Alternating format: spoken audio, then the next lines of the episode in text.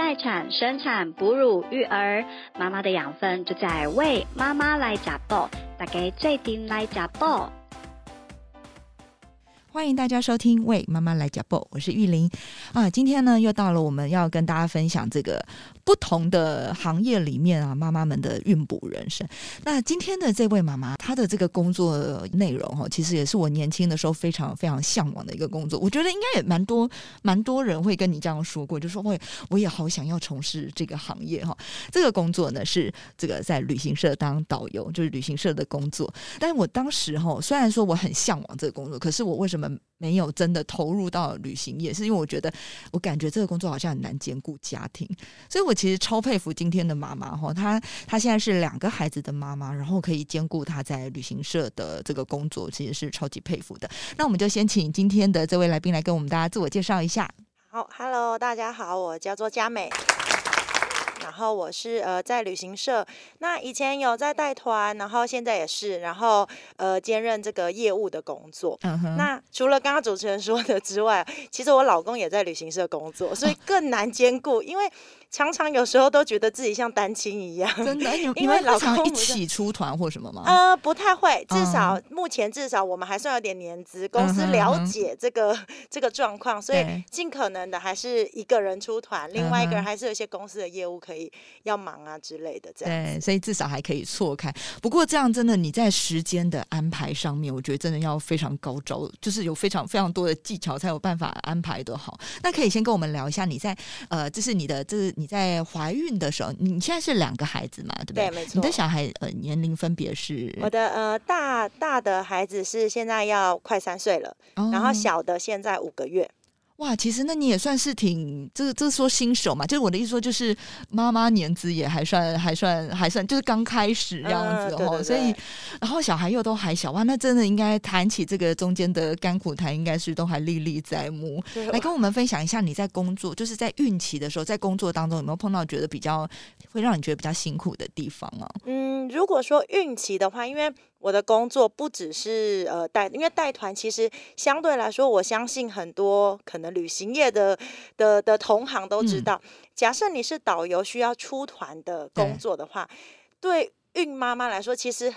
某个阶段不是很公平，嗯，因为你怀孕了之后，你其实不太能够出团。你必须要终止你的工作，嗯哼。那亦或是我们从客人的角度来想，你你也不没有办法接受一个怀孕的妈妈觉得好害怕，感觉好像我要呵护她，对对对，你会觉得哎，你小心一点，你不要，你不要走好了。对，所以其实针对孕妈妈来说，这个工作其实不呃不太公平的，嗯嗯，因为因为你。变成是你是被迫的、必须的，你要终止你的工作。哦，对。那我的工作比较特别，是因为我还要兼顾业务，所以我就可以呃呃怎么讲，两边是可以，我是不中断的，我还是继续有薪资可以。嗯，就是你在你在怀孕的时候，你就是比较做内勤业务的工作，然后呃就是需要带团的时候，就是等那个孩孩子已经出生了。哦，那所以如果是一般的导游，他真的在怀孕的时候，他就必须要就是都都先没错没错。所以其实因为我我在旅行。也做很久，我今年第十二年，所以呢，其实我眼眼看着很多就是专门是带团的，他可能对业务是不呃怎么讲，他没有那么喜欢业务这方面的工作，他就喜欢带团，就喜欢带着大家呃这个到处去玩。是啊，他们就是遇到只要结婚、怀孕都是他们的一个门槛，对。他们没有办法说呃我克服这个问题，因为因为他是很现实的。所以呢，他必须被迫暂停。哦，好，暂停了之后呢，有呃孕期十个月嘛，对，再来就是生完了之后照顾坐月子，那至少这一年半他没有办法回到职场了，没错。然后一年半后他会不会回来，又是第二个问题，因为会遇到孩子出来要。照顾，对，尤其妈妈这个角色，你照顾孩子，你会有一种天生的使命感。没错，没错。你你没有办法说，好，我去出团，很难就真的放下对，然后让老公顾，让谁雇？所以确实的，他会，呃，如果是纯导游、纯领队这样的人员的话，对，他真的没有办法长久，尤其在这个关卡里面。我自己看到很多的呃同事，他们就是这个关卡没有办法了，嗯，接下来只能转文书，或是转、哦呃呃可能其他的行业了。对，所以女生的限制大部分都会在所，以就是真的等到就是怀孕生子之后再重回这个领队导游这个工作，的确是呃会比较少一点对，点。非常少。哎、我觉得这这真的印证我之前的想象，因为我之前其实我就会觉得说，哎、我感觉看到的领队导游，要不就是男生，然后要不就是很少碰到女生，或如果是女生，好像她就可能没有结婚生子，对，或者是好像比较多这样或者是有点年纪，嗯就是呢，对对对他可能这个照顾小孩的这个时间已经过了。嗯，孩子大了，那对他也可以义无反顾的就认为，哎，我如果带团出去是不用呃再时时刻刻顾着小孩的问题了。而且我觉得你刚刚也提到一个很重要的重点，我我记得我在就是还没有生小孩之前，我都觉得我是可以那种就是丢呃孩子丢给爸妈顾，然后我就跟我老公什么出国去玩呐、享受二人生活。后来我发现，就是我根本是太天真，就是真的会像你说，就是会很挂念，所以好像好像有点没办法。没错，就是心情上你嗯会觉得很很放割舍不下。对对对，所以其实在，呃刚刚提到的，就是说怀孕的这段期间，嗯我虽然没有办法出团，对，但我可以做业务的工作，嗯但相对还是很很辛苦的，因为，我们的业务工作是要东征北跑的，像我的业务区从台北、桃园、新竹，哦所以我在怀孕的时候常常是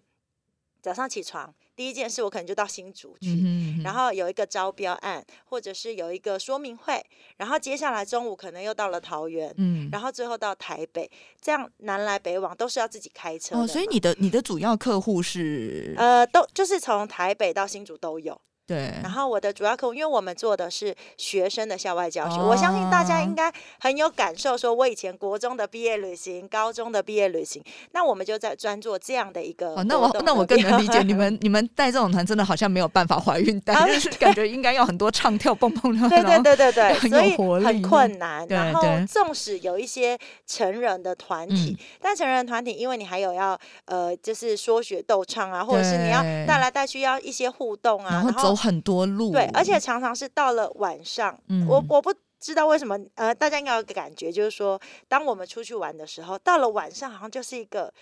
解放 happy time，对。就会觉得说，哎，你可不可以帮我安排一些娱乐？对，唱唱歌，团体嘛，嗯唱唱歌什么的，那这些东西都需要领队导游去张罗。是，那如果你看到一个怀孕的妈妈帮你张罗，你也会觉得心得里觉得好很不好意思，没错，所以它很多的限制在这边。对，那我的业务的部分就还可以，就是说呃，基本上招标啦什么的，只是说当我们在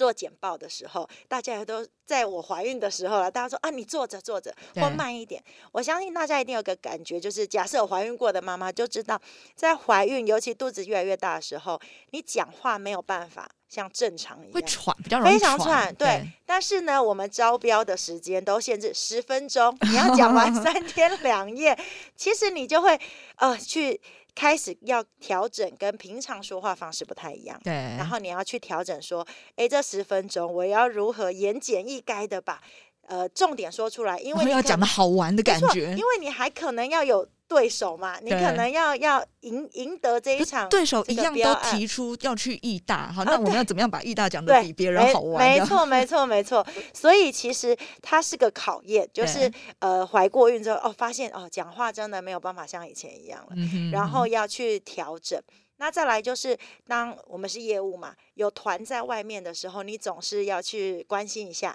嗯你有重要客户，纵使你不能自己带团，你也要去关心。对所以我也是真的怀孕后生完小孩后才知道，哦，高铁上面有一个很不错的哺乳室，而且在列车上的哺乳室是很不错的，或者是呃，它热水要去哪里装，然后这类的，哦，都是对。对，都是你在怀孕哺乳的时候你才会知道的哎，。没错，我也是。很多地方哪里有热水可以装，这没个都是错当妈妈才会发现。而且有些地方它其实是，比如说它有的补给乳是它是呃，就是呃，希望是就是只有妈妈能进，因为他也怕说有的就是非相关人等，所以我那时候我都会觉得自己还蛮尊荣，就可以去一些 别人去不了的地方。没错，我也是在这个时候，因为像我第一胎生完之后，就像就像刚刚说的，我第一胎呃，因为我是怀孕之后，我们这个工作很忙，嗯根本没有办法讨论、想象啊，我要结婚要一些繁琐的事项。嗯所以怀孕之后说好吧，没办法了，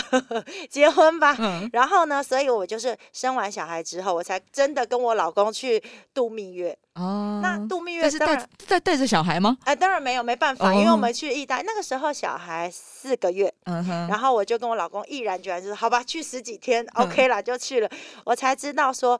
机场的哺乳室在哪里。然后我去那个时候我去意大利，我发现意大利的整体对于这个哺乳的这件事情，因为他们觉得跟台湾人不太一样，他嗯们觉得哺乳是一件很自然的事，对，所以妈妈们都是小孩抱着直接喂了，对，所以他们。不用遮，不用干嘛，所以他们没有哺乳室，因为不需要，没错，所以我在意大利的时候，我在我要挤奶，我都是躲到那个这个这个厕所里面，因为他们没有哺乳室，对，所以只能躲到厕所里。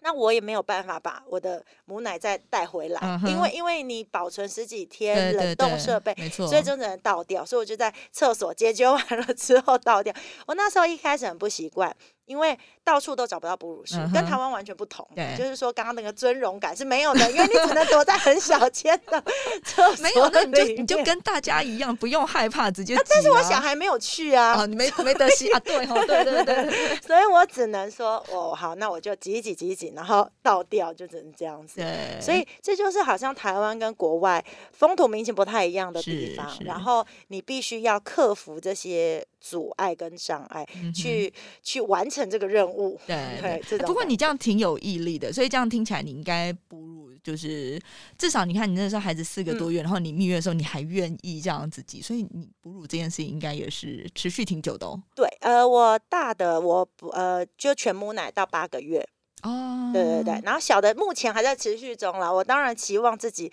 可以坚持就是来，再再 创新高纪录这样子。不不过也很厉害了，因为我嗯我我一直都觉得就是业务工作，因为嗯要常常跑来跑去，所以你的补给乳的环境一定不如，比如说呃，如果是内勤工作的人，他可能是一个固定的环境，然后他的器材器具那些他都可以，就是就是他可能呃。架设好，像是放好之后，它就它就就是一个固定的模式。可是因为你变，你你每次都在，可能每天挤奶都在不一样的地方，所以你要超有弹性的。对你可以跟大家分享一下你怎么怎么克服这件事情。嗯、就以业务，当然两个层面啦，一个是业务层面，一个是带团层面。嗯嗯业务层面的话，我就说我有一个挤奶器，就在我的车上，嗯所以到处就是我必须每一天出门，我想我想象我当时大的那八个月，跟现在目前的状况，就是我必须车上都有备一个呃挤乳器，嗯，然后我要备一个那个冰桶，冰桶，然后跟每天都要有一个那个冰砖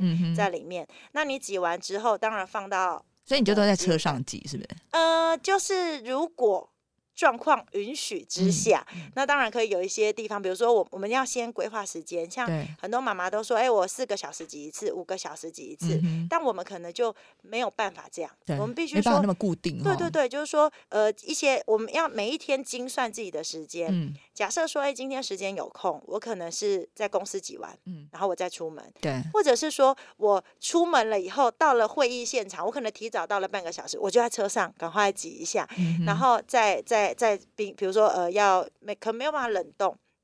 就必须要做呃冷藏的处理，然后还有要计算你最后回到公司的时间什么时候。嗯如果你最后回到公司的时间是晚上九点，嗯那肯定那个冷藏也没办法的了。对，，那你就要有一些预备，说有一些母奶是要割舍了。嗯哼，对，嗯所以你要精算你每一天的呃业务时间，然后会议时间，你去计算说我今天我该怎么做处理。对，那还有第二个是我为了我的这个业务，我必须要买一个电池式的这个这个挤奶器，就是因为你没有办法预期哪里可以插电，哪里不能，对对对，所以你一定要有电池式的，嗯，然后你嗯才有办法无时无刻、任何时候你都可以这么做。对，所以要你每一天早上起床，你就一定要在家里一定要先预留半个小时，挤完之后才能出门，嗯，不然出去之后一整天那个母奶是没办法存放的。对，然后再来出门之后呢，你在呃这个这个业务当中呢，你要计算什么时候挤奶，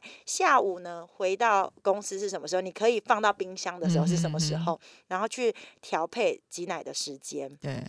那假设出团，像我我我最我最有感的是，因为我刚好刚出团回来，就这礼拜。嗯嗯，那出团的时候就，如果你是呃，像我们我们大概都是最长就是三天或四天啦，嗯也不是说那种欧洲团十几天，对对，就是三天或四天，那你就一定要事先一样的，事先设定好，你都知道行程了对嘛？行程里面哪里可以挤奶，哪里可以存放。那我相信大家一定不知道，其实大部分游览车上有个冰箱，哦，就是大家知冰饮料的吗？呃、对，就是说在呃司机旁边那个楼梯上，通常会有一个呃隐就是藏式隐藏冰箱式的冰箱，大家都不知道。哦所以我们就要跟司机大哥说，哎，借我冰一下啊。通常很熟了，应该是没有什么太大问啊，题。那种冰箱是冷藏还是？呃，冷藏冷藏冷没有办法冷冻，嗯但是呃，我就说，其实我觉得啦，我个人觉得，在你要哺乳的妈妈，除了有毅力之外，某个层面上，你不能够这么的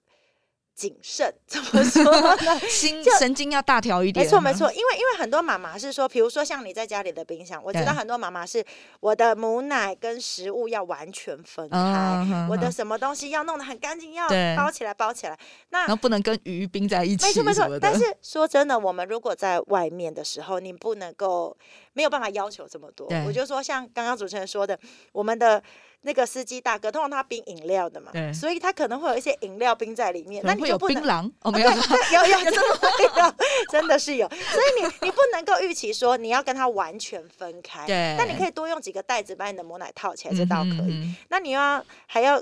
关注到说，哎，你要有冷冻，可能又会解冻的问题。对，对，所以就是这些的，你要有心理准备，然后你要神经大条就是，可能没有办法真的这么照那个规矩啊对对对对对对对对对不过还好，因为其实像母奶的保存啊，我觉得它本来也没有想象中这么的脆弱，它不像你说我们鲜奶退冰个半小时，可能就 high 呃 key。，事实上是，但是因为我身边很多的呃，我们公司也很多的业务也当妈妈了，对但大家的要求标准不一。对所以其实，其实我我是很自在的人，所以我是觉得没有什么 太大问题。你就觉得 less up 加 less up 多啦没错，没错。但是呢，还是会有一些妈妈是很很重视、很严谨很严谨的所以其实假设你做这个行业，嗯然后又有这类的限制的时候，其实你就该放宽心，是。你才有办法继续持续维持下去。哎，就是就是我我我也常常现在都跟我儿子分享这种、嗯这种概念，就是很多时候啊，就是当你对你的人生有很多的规划和要求很好，嗯可是有的毕竟我们碰到的状况 是不太一样的，就是还是要有一些些弹性的调整啦，你会你才会比较就是可以顺利的度过这这一些这一些状况，不然如果让你原本想，哎，可能有的人比如三三三原则，母乳只能室温放三小时，然后什么冷藏三个月，哇，那你的那个母奶可能要倒掉很多，没错，没错。对所以其实就会，你要做好规划之外，你要有预设，像刚刚说，预设它有倒掉的可能，对 对，预设它有浪费的可能。对，所以像我现在，我现在孩子呃五个月嘛，嗯那目前还是全母奶，从出生到现在都那你那。你真的很厉害呢，呃，所以呢，随时有倒掉的可能哦。但但但第二胎，我觉得已经好多了，因为嗯你第一胎有经验，对，所以你就知道哦，我的第二胎从一开始孩子生完了之后，你该怎么挤奶，你就嗯会了。对，好，那你就因为知道会有一些浪费的可能，嗯哼，所以你尽可能的会让你的在在在呃这个这个怎么样呃挤奶的期间，让尽可能让它多一点。嗯哼。假设孩子吃一百。可能一百二，那你就尽可能挤到多一些让假设真的浪费了，或者假设真的没办法保存的时候，你的孩子还是够吃的。对，那这样子，其实你心里就会觉得，哦，好还好，还好这种感觉，所以你也不用把自己逼得太紧，就是说嗯我一餐没挤，我的孩子就要饿死。对，你就很紧张。对对对对，也不会有这个问题。所以你因为第一胎有经验了，所以你第二胎，我第二胎的时候，我就会设定好，就是说，哦，我应该要多一些量，嗯然后去预防浪费，或者预防说，哎，我不要把我自己逼得太紧，因为我第一胎我有很很深刻的感觉，就是当你把自己要求的很严格，嗯，限制自己很多事情的时候，其实你想要全母奶这件事是坚持不下去的。对，因为假设你把自己逼得很紧，人都是这样嘛。当你有压力的时候，当然第一一开始你一定会想办法解决处理，但是同时间你还有工作的问题，你还有家庭的其他的问题的各方面的压力，对你就会觉得很容易想要放弃母奶这件事情因，为放弃母奶是最简单的，因为你其他不能放，对对对，因为其他的东西就是观念呐、什么的，你你只能沟通嘛。对，那但是母奶这件事是最容易放弃的，因为我只要不挤就好了。对我只要不挤，然后我就给给给配方奶，感觉对，好给配方奶轻松就好了。对对对，所以这是最容易放弃的，所以一定要让自己过得很自在，对你才有办法坚持下去。哎，我觉得你这真的是说到一个大重点呢、而且因为事实上，其实呃有喂过奶的妈妈就会发现说，哺乳这件事情啊，你就是越是紧张，其实。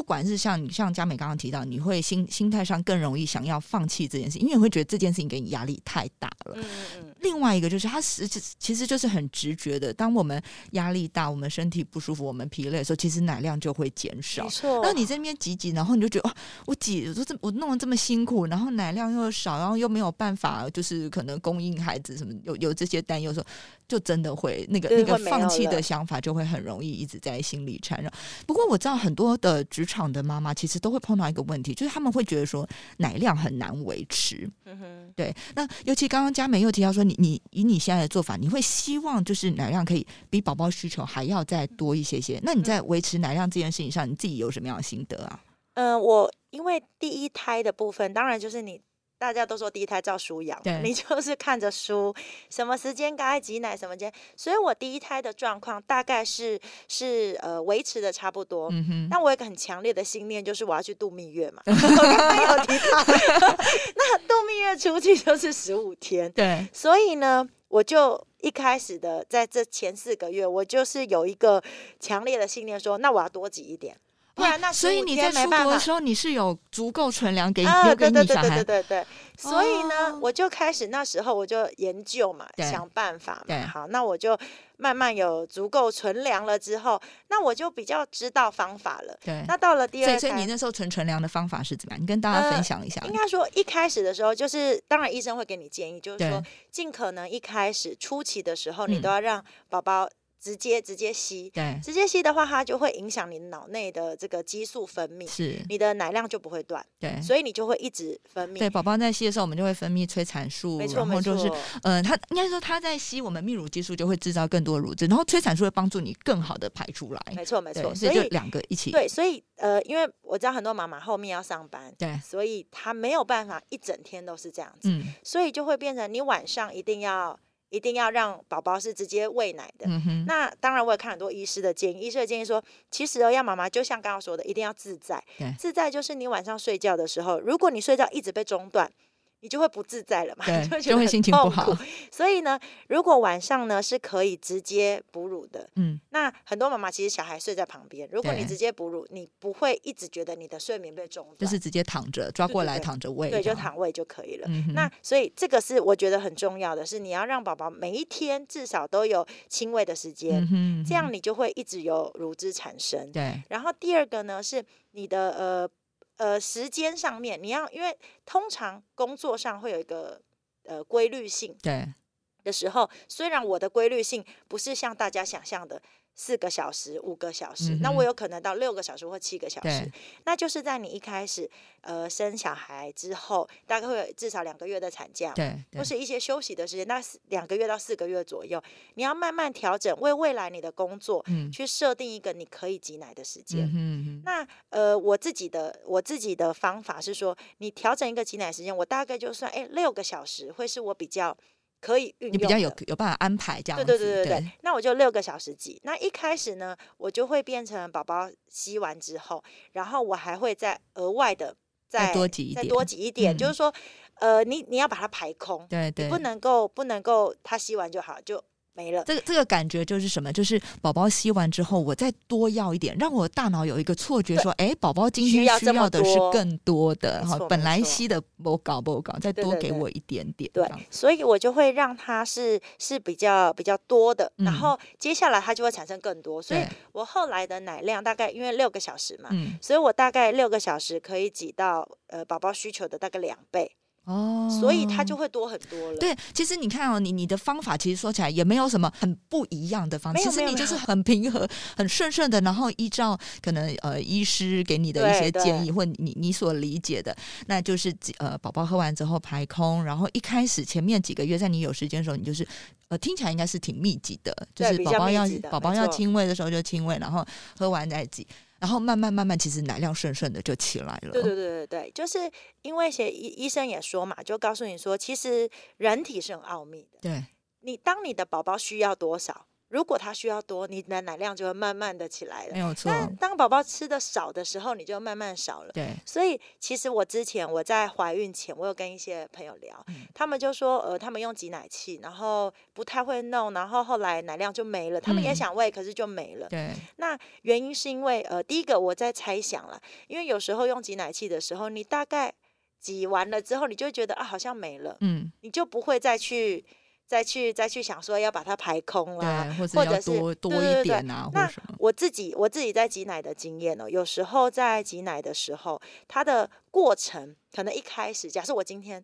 才处于一个很呃是是这个这个工作上不顺，你心情不好，对你自然挤奶的时候，一开始你就觉得哎今天怎么？没什么奶，量很少。对对对对对，那我就会说，哎，量很少，那我就没关系，因为两边嘛，我就稍微轮流一下，然后我换一边再挤挤看，然后再换，就是让他休息一下，你心情平和下来。但是你的脑一定要有很强烈的，我要挤奶，强烈的一直想着我的孩子 嗷嗷待哺。没错，他就会慢慢啊又又有了。对，那也不要给自己太大压力。比如说，呃，假设我六个小时挤一次，我这六个我现在挤。可能呃，这个这个奶量很少，那我就是下一个六个小时，或是我下一次密集一点，我四个小时后我就再挤。对，那它奶量自然就会升起来。对，这是我的经验。就是你再频繁一点，就是你把你把原本的可能六小时一次，再把它让它更频繁一些些挤。其实其实我觉得你观念真的超好的，因为你这个就是完全就是要增加奶量的。的不二法门 就是增加刺激的频率。我们一直在说，因为事实上，其实就像我们又回到我们说，当宝宝有需要的时候，我们身体自然就会。产生相应的量，所以当你本来是六个小时呃喝一次就够的时候啊，大脑就会给你那么多的量。可是当你今天变四个小时一次，大脑也会有所警觉，这代表说哦，我们的宝宝他现在可能需要吃的更频繁，他需要的量会更多。所以你越频繁，你缩短那个挤的时间，自然奶量就会增加。所以你把那个这些就是哺乳的观念实践在你的生活当中，实践的非常好哎。对，而且我觉得其实你你刚刚提到一个呃，我觉得也是蛮多妈妈会很困扰的地方，就是。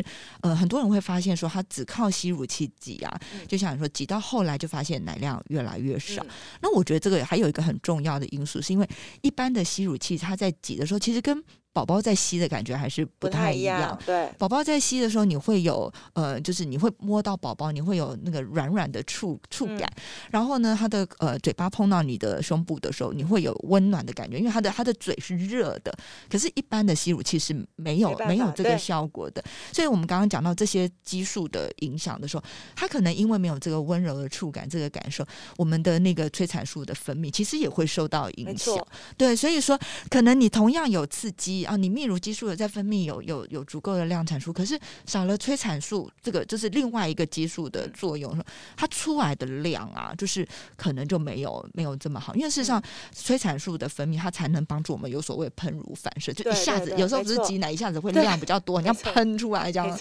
那那个就是要靠催产素，那那个就是，所以你刚刚我我你刚刚提到一个很棒的地方，就是你会转换你的心情。当你发现量少的时候，你会让你自己尽量就是放轻松，然后或。是转化，然后或是啊，这次少没关系，我就下次我就那个密集一点再来。那呃，当我们使用一般的吸乳器，没有我们这个就是宝宝温度的时候，可能真的就得要靠一些就是心理的想象啊，然后放松啊这些事情来来帮助你说就是呃更更舒服的状况之下来挤奶。因为我觉得这就是一般吸乳器会有的局限啦，因为它的功能就是就是就是没有办法是完全跟。宝宝一模一样的。那我我我的刚刚还有提到说，尽可能的，你每天晚上一定要有亲喂的时间。对，因为我我有发现，就是你看到呃刚刚说的触感之外，你就看到他在吸，你心里就会觉得，对我要坚持下去，就会就会 你会觉得他好像在鼓舞你，对不对？对对对，他就说，然后妈妈我觉得很好，你继续，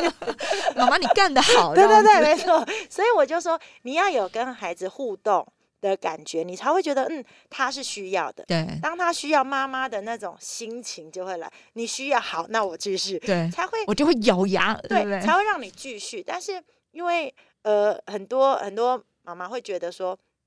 亲喂是很很辛苦的，嗯或者是说亲喂他可能比如说假设我的我的奶量可能是一百三，但是他只吃一百，对，那这三十要挤掉又很麻烦，因为你还要额外再挤嘛，这些事确实很麻烦。但是如果你少了这个动作，你会少了一个鼓励你的声音。对对，这个无形间鼓励你的声音，真的，他不用发出声音，对他就是看着你 对，挤奶，你就会觉得对你需要好，我继我继续我坚持 这种感真的，难怪你可以在这么就是繁重的工作当中可以坚持这么久、对，因为哎，每天你都会看到他的眼睛告诉你，妈妈你做得好，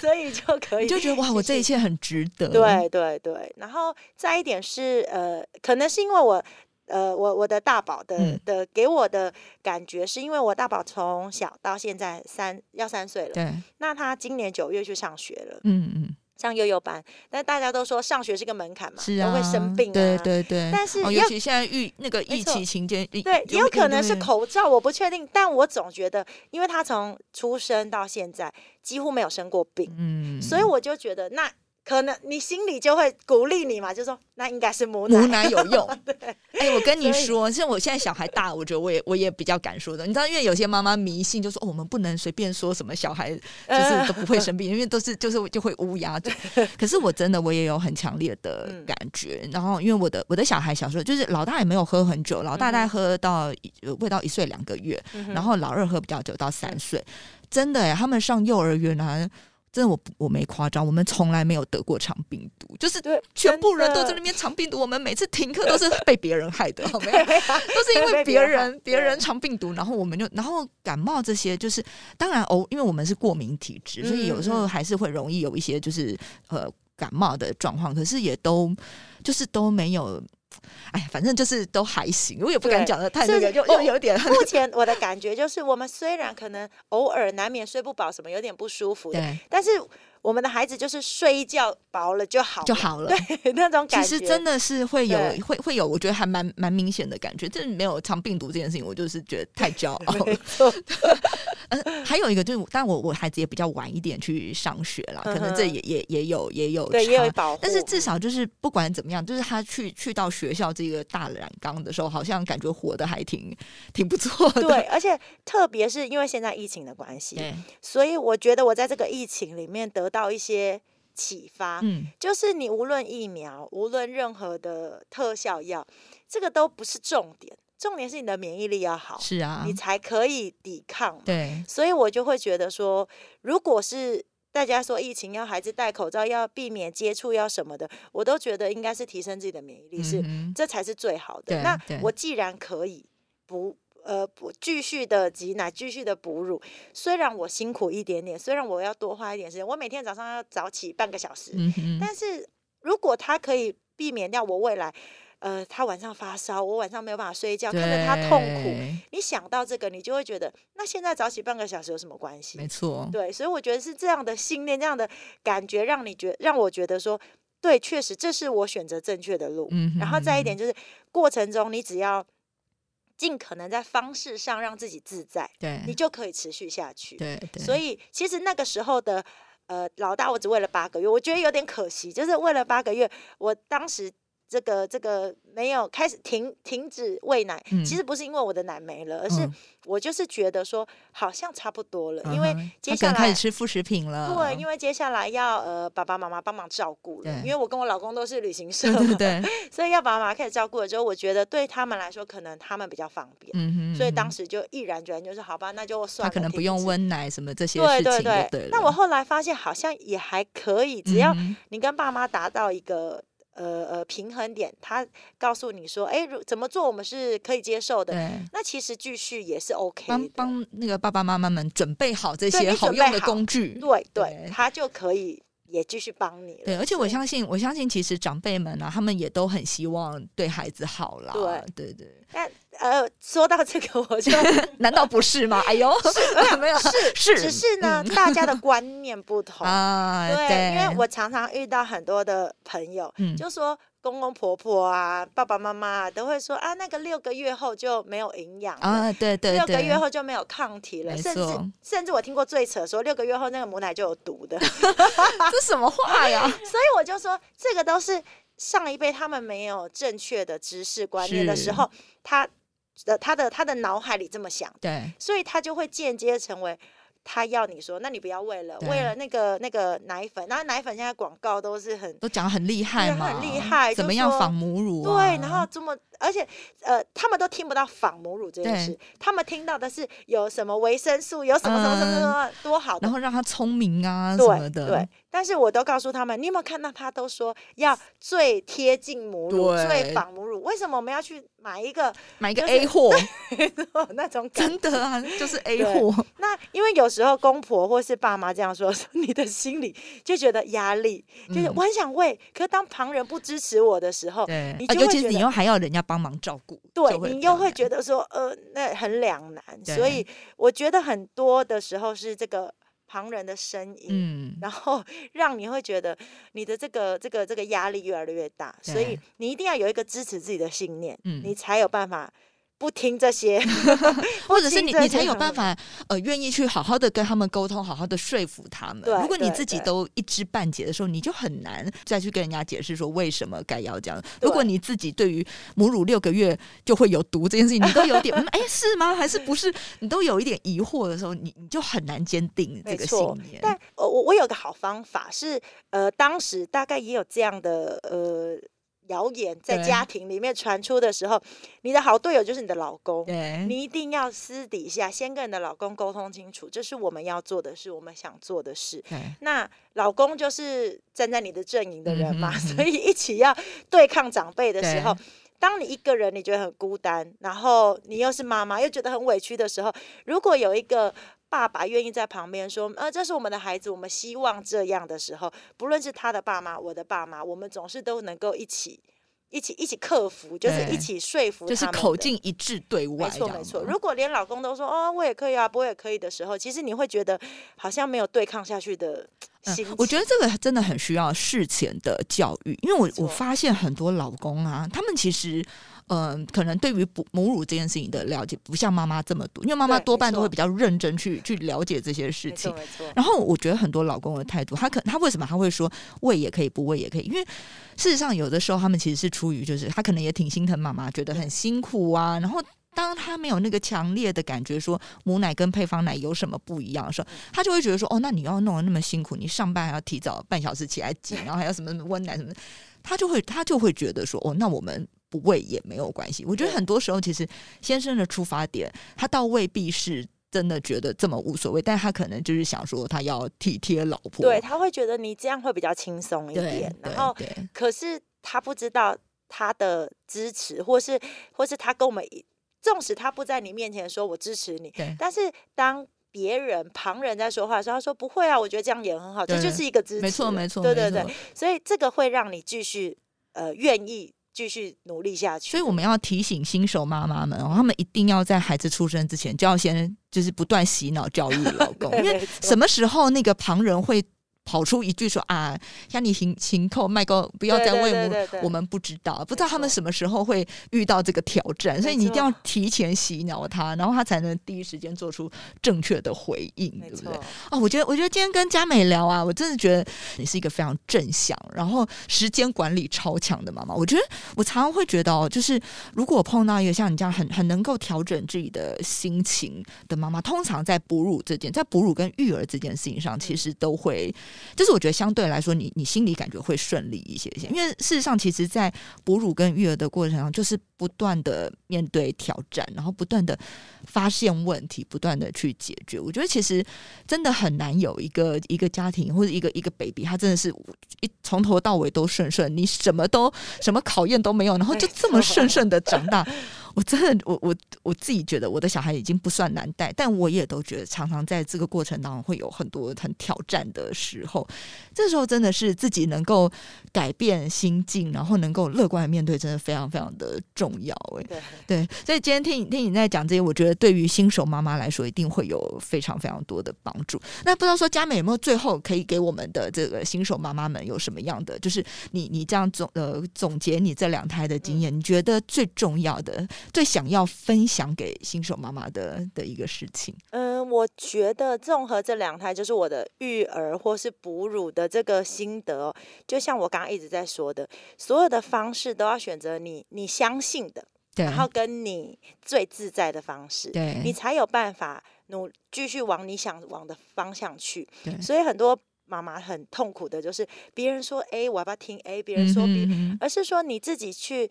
前往哎，你你所相信的，因为不会有对孩子不好的，你所相信的只是用的方式不同，对。你所相信的跟你可以最自在的有生活适合的方式，你们的，对，你要把育儿跟哺乳融入在你的生活里面没，错，你才有办法生活嘛。对对对 对对。所以我觉得自在这是最重要。融入在生活里，它就它就不会是一个附加的，对对对对对不会是一个负担，一个一个附加的工作，那就是你本来生活里面该要有什啊。我刚还我刚刚还有想到一个，我觉得你也很棒的地方，就是你其实会呃。蛮，我觉得你你蛮开放的去选择不一样的工具吧。这样说，像你刚刚提到，像你的吸乳器，你可能就准备了不止一个，你可能在不一样的情境，你可能会需要不一样的工具。我觉得这也是呃很多妈妈可以去去学习和参考的地方，因为事实上，其实现在的商品真的好多多好多，其实真的可以多看多听，然后呃在不同的情境之下选用不一样的适合你的工具。我觉得这所谓“工欲善其事，必先利其器”，这绝对也可以让我们会比较轻松的去，